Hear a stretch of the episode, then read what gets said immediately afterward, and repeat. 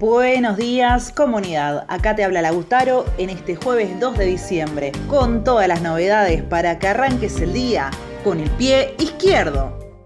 Quizás ya estabas al tanto de que América Latina es la principal productora de alimentos del mundo. Sin embargo, hoy en día más de 60 millones de personas están pasando hambre.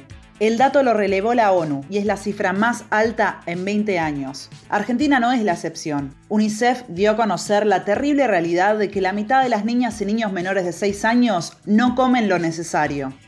La ONU explica que esta situación empeoró con la crisis pandémica, pero la suerte no fue para todos igual en Latinoamérica. Hay 14 millones más de estómagos vacíos en el último año, pero los millonarios en la región pasaron de ser 76 individuos a 107, y no solo eso, su fortuna acumulada aumentó un 95% en pandemia.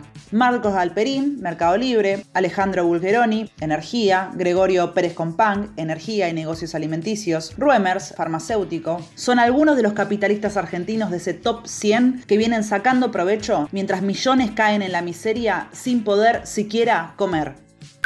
¿Cómo se explica esto? Si la agricultura, la ganadería y la pesca de nuestra región colman los mercados mundiales, si nuevos ricos festejan su llegada al podio y se atragantan de dólares, es el sinsentido del orden capitalista, que de lo único que entiende es de negocios y ganancias para unos pocos.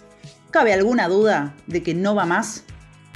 Por eso nos organizamos comunidad, porque con los recursos, la tecnología y el conocimiento que existen hoy, todos tendríamos que poder trabajar, alimentarnos y tener una vivienda.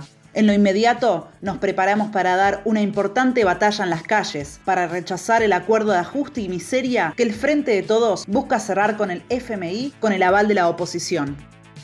Ayer Mansur le aseguró a los empresarios de la UIA que aunque es una deuda irresponsable la que tomó Macri, no vamos a llorar sobre leche derramada. Y el próximo sábado viaja a Washington un equipo técnico del staff económico del gobierno para acelerar los trámites. Por su parte, la CGT se reunió con el ministro Guzmán, quien asegura que para antes de fin de año cierran el acuerdo. Antonio Caló expresó su confianza y Moyano dijo que eso no quiere decir que se va a avalar cualquier plan de ajuste. Mientras la CGT sigue haciendo como si el gobierno no estuviera ajustando ya, en todo el país avanza la convocatoria de la izquierda para preparar una gran movilización el próximo 11 de diciembre. Hoy te dejamos una nota de Jujuy donde también estamos sumando fuerzas junto a organizaciones sociales y sectores en lucha. Los despedidos de la TAM tampoco se quedan quietos. Hoy a las 7 a.m. hacen una movilización en Aeroparque para exigirle al gobierno que cumpla con el acuerdo de continuidad laboral que los trabajadores le arrancaron con la lucha. Los ministerios de Trabajo y Transporte firmaron un acta junto a los sindicatos y no se está cumpliendo. Eso es todo por hoy comunidad. Y no te olvides que... Y si vas a la hacia